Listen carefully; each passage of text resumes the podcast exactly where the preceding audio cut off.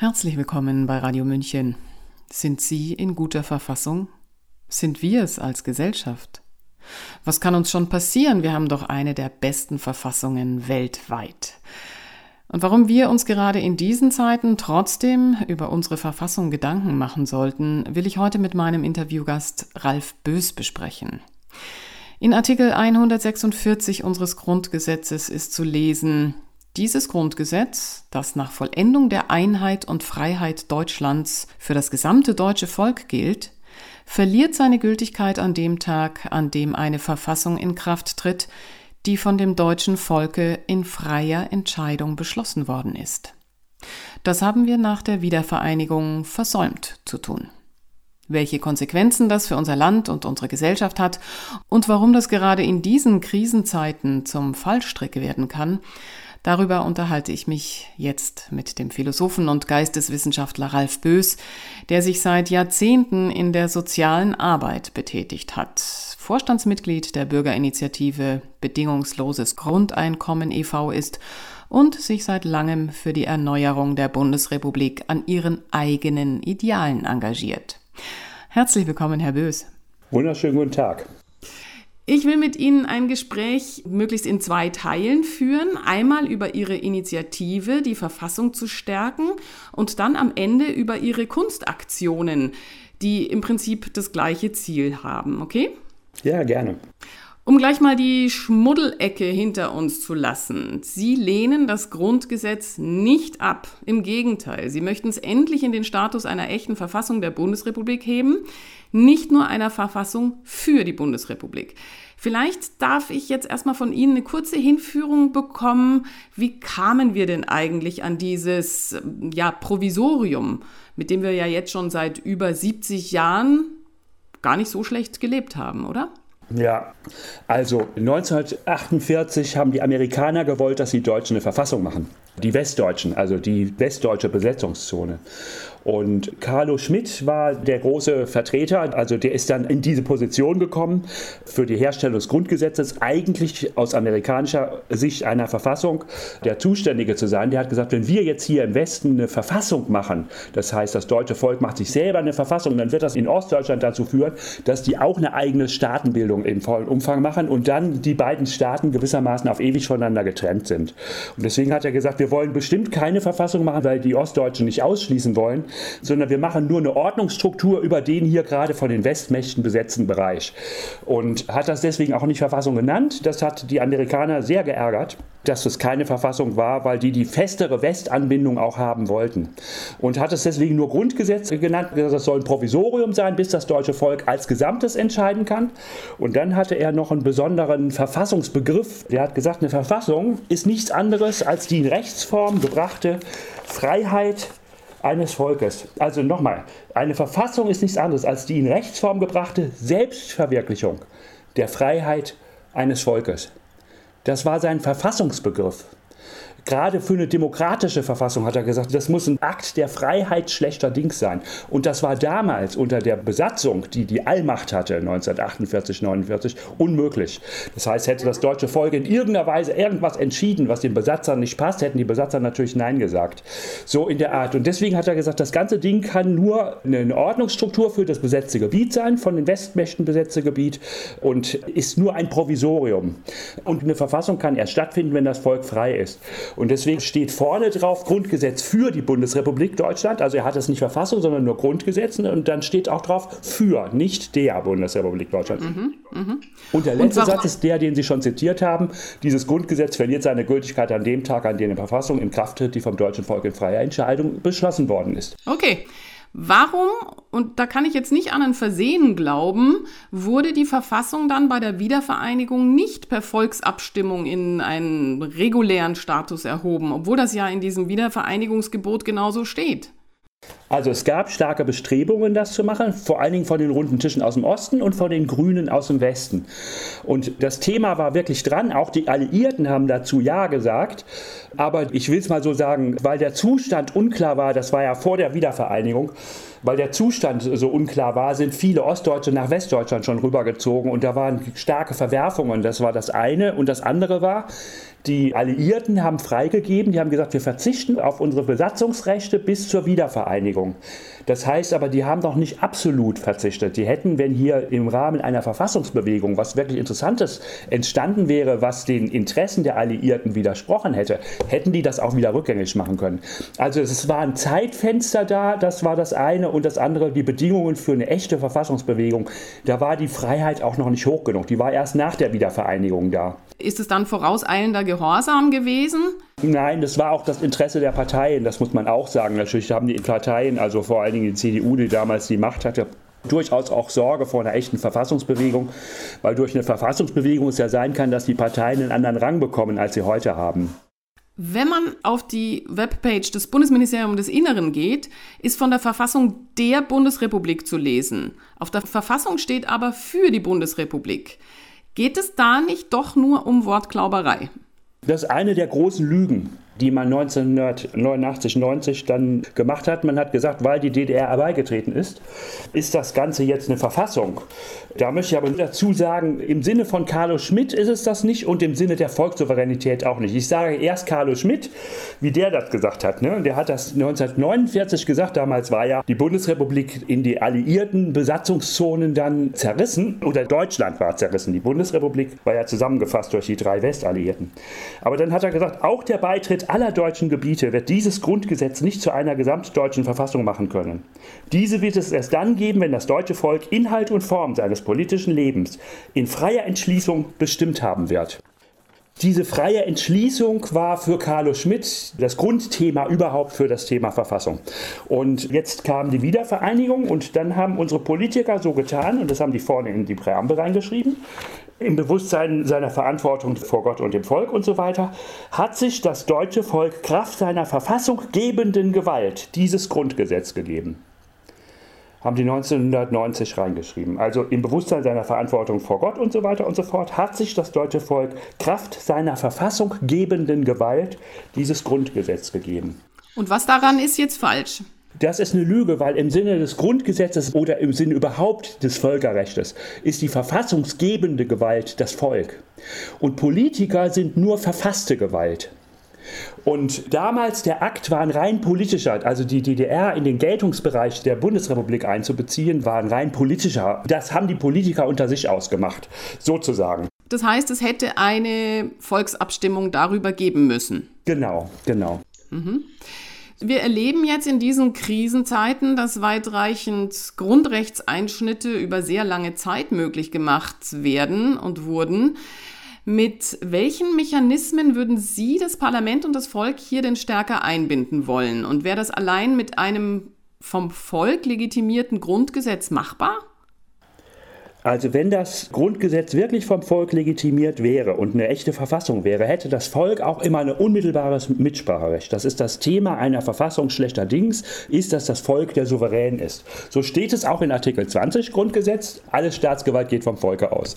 So, wir haben aber kein unmittelbares Mitspracherecht. In, in keiner Weise. Wir werden nicht gefragt, ob unser Militär am Hindukusch rumpfeifen soll. Wir werden nicht gefragt, ob wir die Speerspitze gegen Russland sein sollen.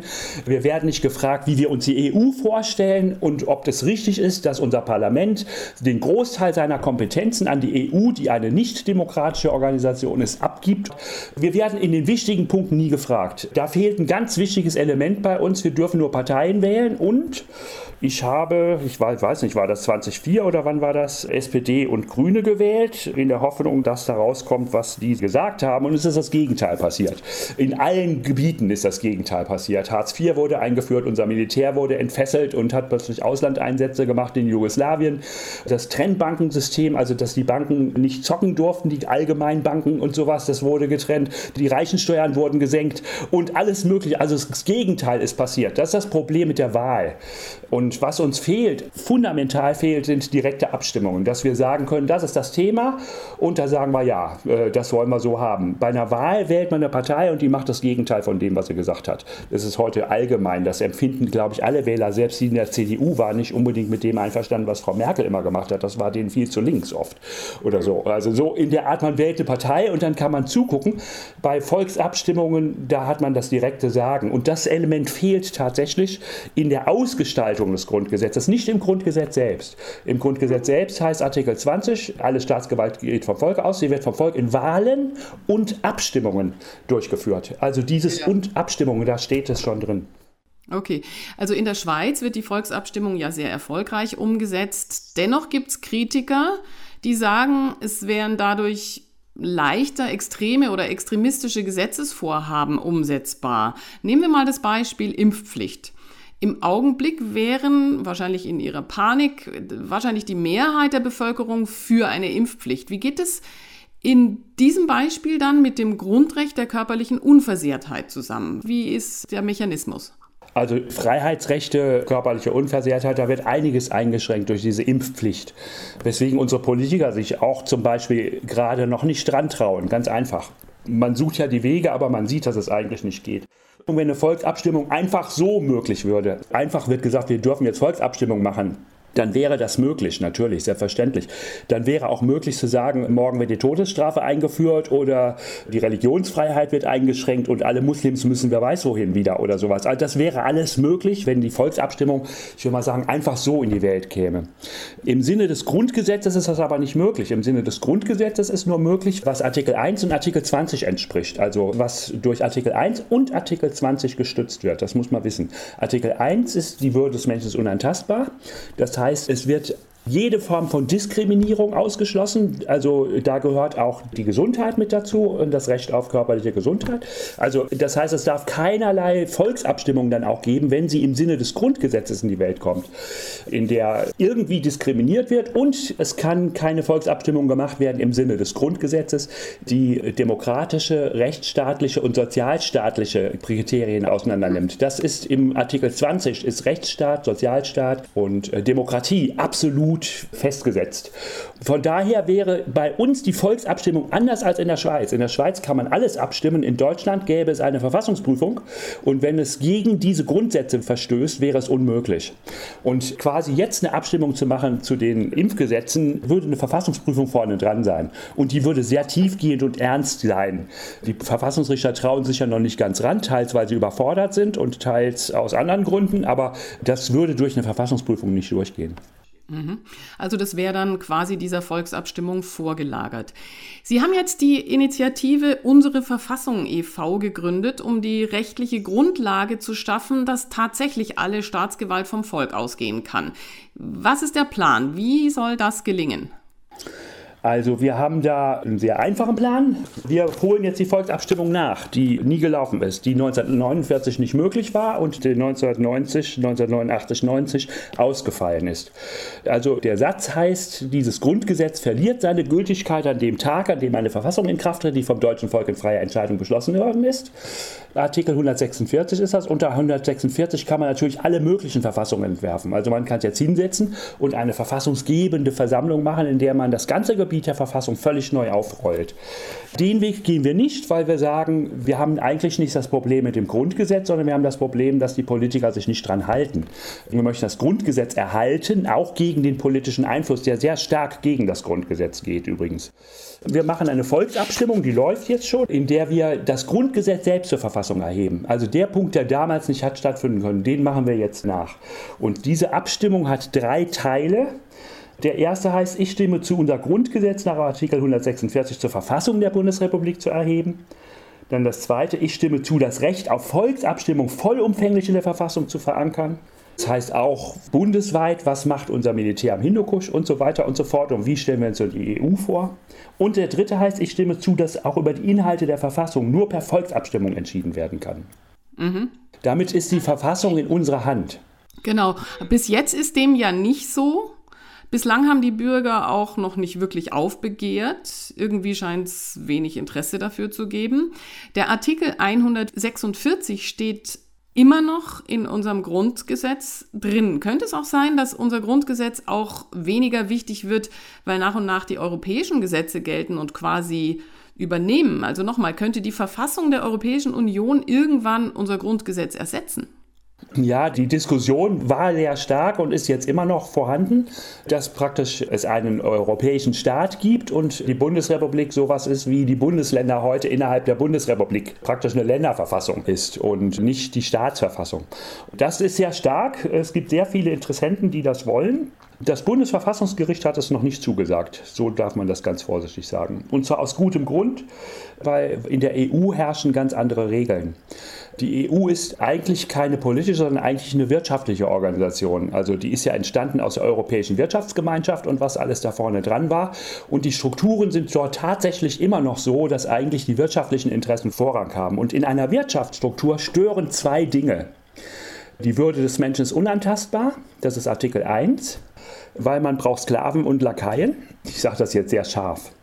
Und Hartz IV war ja der Weg, das hinzukriegen schon. Das stört und das Zweite stört demokratische und rechtsstaatliche Strukturen, weil wenn irgendwas ganz Tolles geplant wird, dann sagen die Bürger nein, dann ärgert das die Wirtschaft wahnsinnig. Das ist die demokratische Struktur und dann kommen die rechtsstaatlichen Strukturen, es fällt dann was ins Naturschutzgebiet und dann gibt es die riesigen Prozesse und sowas. Das soll weg. Deswegen hat man schon versucht, Artikel 1 und Artikel 20, das sind die beiden Grundpfeiler des Grundgesetzes schlechterdings, schon deren Ewigkeitsgültigkeit zu löschen. Menschen. Im Grundgesetz ist es so, dass Artikel 1, die Würde des Menschen ist unantastbar, und in Artikel 20, die rechtsstaatlichen, demokratischen und sozialstaatlichen Grundstrukturen, die haben eine Ewigkeitsgültigkeit. Die dürfen nie geändert werden. Artikel 1 und Artikel 20 dürfen nie geändert werden.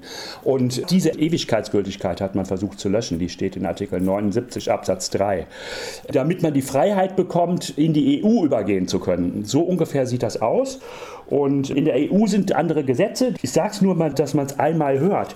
Es gibt die Europäische Charta der Grundrechte und da steht drin als Artikel 1, die Würde des Menschen ist unantastbar. Sie ist zu achten und zu schützen. Im Grundgesetz heißt es, sie zu achten und zu schützen ist Aufgabe aller staatlichen Gewalt. Ah ja. In der EU fehlt der Verantwortliche.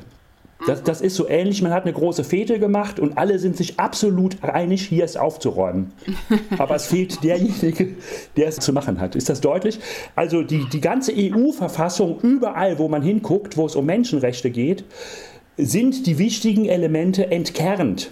Also zweiter Satz im deutschen Grundgesetz heißt Recht auf Leben und körperliche Unversehrtheit und Recht auf freie Entfaltung der Persönlichkeit. In der EU-Verfassung heißt er, also in der Charta der Grundrechte, die dann Teil der EU-Verfassung würde, wenn es die gäbe, heißt es, jeder Mensch hat Recht auf Leben. Niemand darf zum Tode verurteilt oder hingerechnet werden. Das Recht auf freie Entfaltung der Persönlichkeit kommt da nirgends vor. Das Einzige, was noch vorkommt, ist Recht auf geistige Unversehrtheit. Das heißt so, du darfst dir denken, was du willst, Hauptsache du machst, was ich will. Also da sind große Unterschiede, die tatsächlich so in Richtung gehen, dass eigentlich, was im Grundgesetz veranlagt ist, dort zwar als Worte vorkommt, aber eigentlich annulliert wird. Mhm. Also große Unterschiede. Das heißt, unser Grundgesetz gibt sehr viel mehr für den Menschen her. Jetzt gibt es ja teilweise schon sehr, sehr lange währende Initiativen für mehr Demokratie wie Omnibus, wie mehr Demokratiewagen oder mehr Demokratie oder auf europäischer Ebene Diem, das Democracy in Europe Movement mit Yanis Varoufakis. Warum jetzt eine neue Initiative? Sollte man sich nicht besser zu einer zusammenschließen? Ja, wir gehen einen prinzipiell anderen Weg. Also die Initiativen wie die genannten die gehen seit teilweise, also mehr Demokratie und Omnibus für direkte Demokratie, die gehen seit über 30 Jahren, geht schon beinahe gegen 40 Jahre, den Weg, die Politiker dazu zu bewegen, die Volksabstimmung vollumfänglich einzuführen. Wobei dann auch die Souveränität über die Verfassung mit dabei wäre. Aber die fragen immer die Politiker. Und das war, denke ich, berechtigt, solange man das Gefühl haben konnte, dass die Politiker eigentlich am Grundgesetz orientiert sind.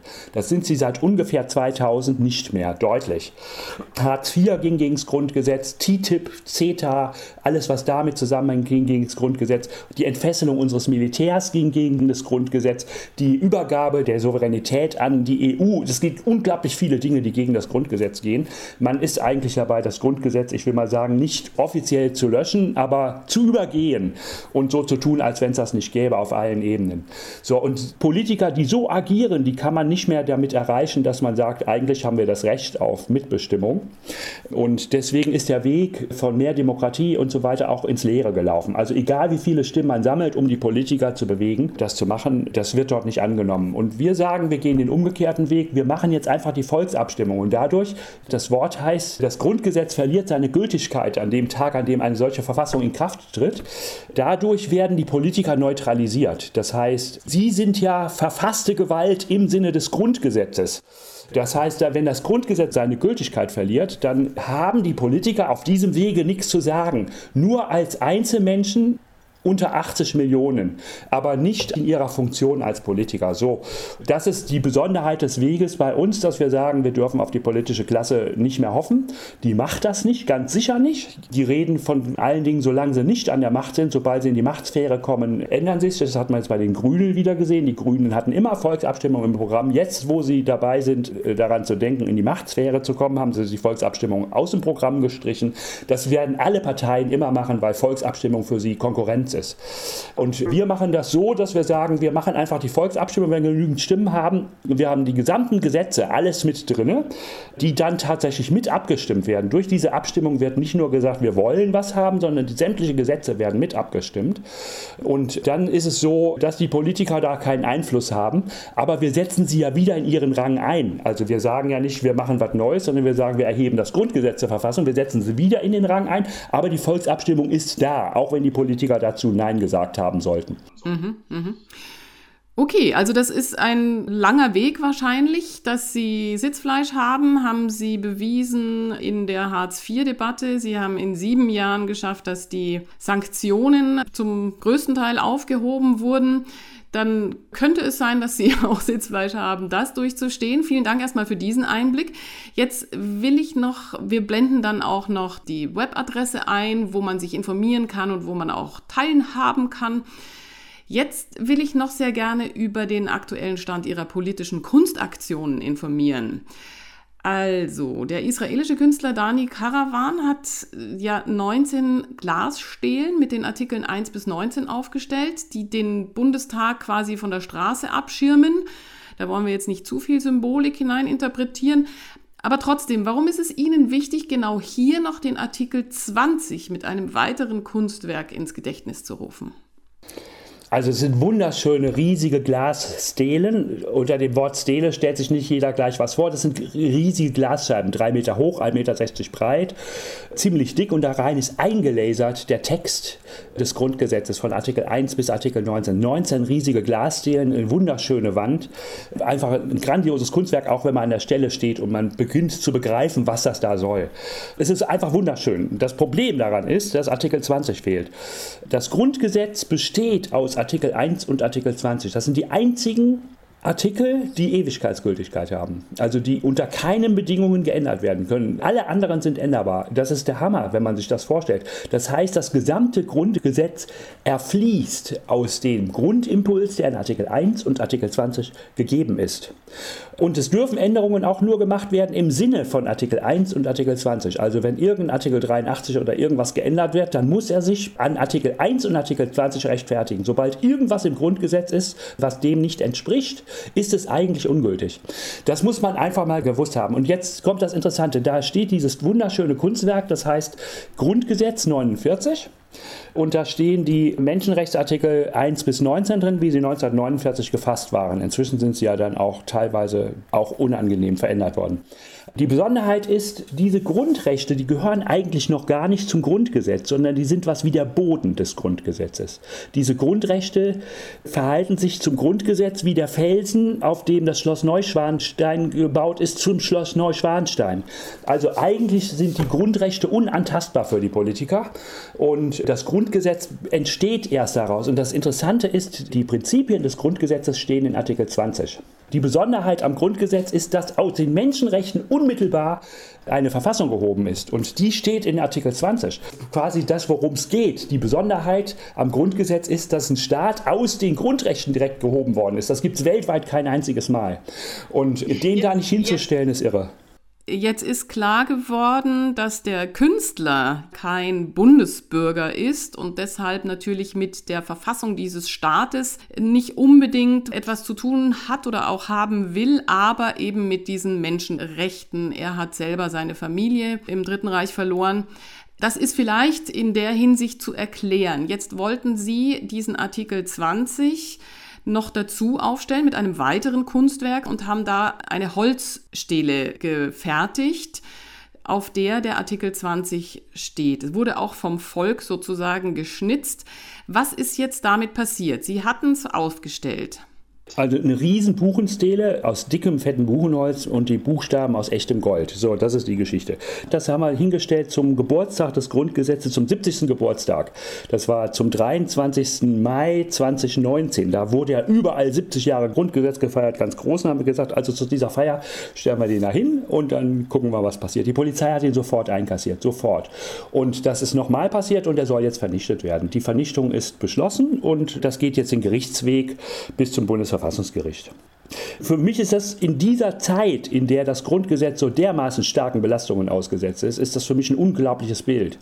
Den Artikel 20, den wichtigsten Artikel im Grundgesetz, den wichtigsten Artikel des Grundgesetzes gewissermaßen in dieser Zeit, ich würde mal sagen, zu vernichten. Das ist für mich ein unglaublich wichtiges und schönes und bedeutsames Bild. Vor allen Dingen, weil er sehr, sehr schön hergestellt ist. Also wir haben da nicht irgendwas gemacht, wir haben den ein Jahr lang geschnitzt in der Öffentlichkeit und unglaublich viele Bürger haben mitgeschnitzt und dann haben wir ihn da errichtet. Und wir haben auch Herrn Schäuble als Schirmherrn mit eingebunden. Wir haben ihn gefragt, ob er es machen wollte. Er hat es natürlich nicht gemacht. Herr Schäuble ist nun derjenige, der sehr am Übergang an die EU interessiert war und eigentlich, ich will mal sagen, eher an der Löschung des Grundgesetzes interessiert ist als an seinem Bestand.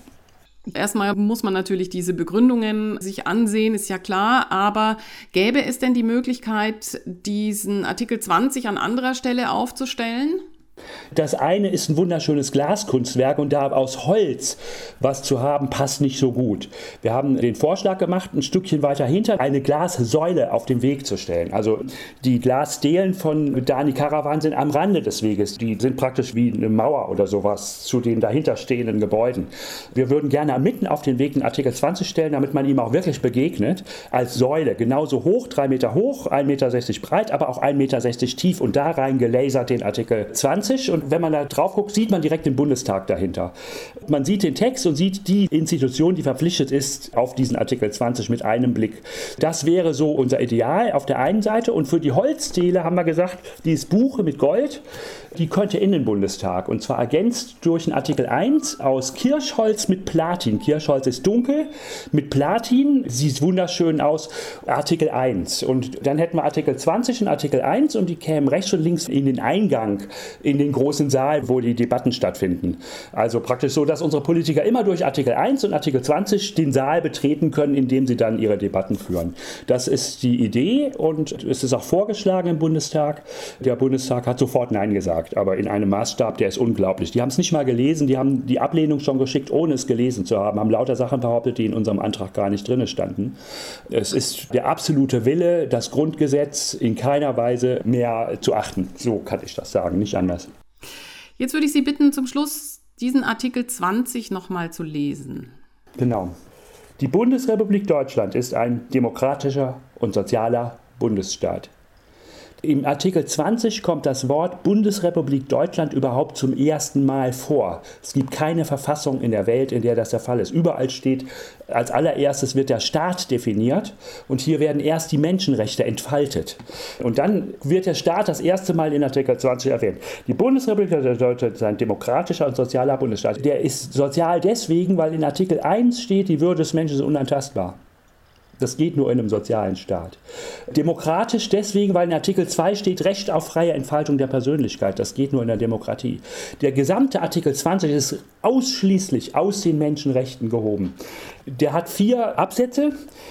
Der zweite Absatz heißt, alle Staatsgewalt geht vom Volke aus. Sie wird vom Volk in Wahlen und Abstimmungen und durch bestimmte Organe der Gesetzgebung, der vollziehenden Gewalt und der Rechtsprechung ausgeübt. Der dritte Absatz heißt, die Gesetzgebung ist an die verfassungsmäßige Ordnung gebunden.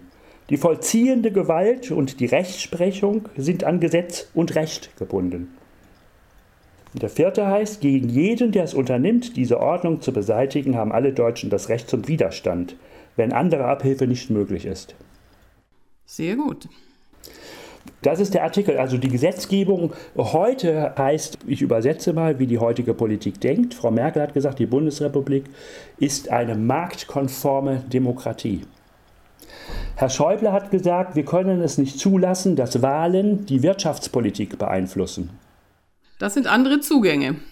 Im Grundgesetz heißt es, die Würde des Menschen ist unantastbar. Sie zu achten und zu schützen ist Aufgabe aller staatlichen Gewalt. Durch die beiden Aussagen von Frau Merkel und Herrn Schäuble ist die Basis des Grundgesetzes geändert worden. Also wo die Menschenwürde steht, sind jetzt die Vorteile der Wirtschaft.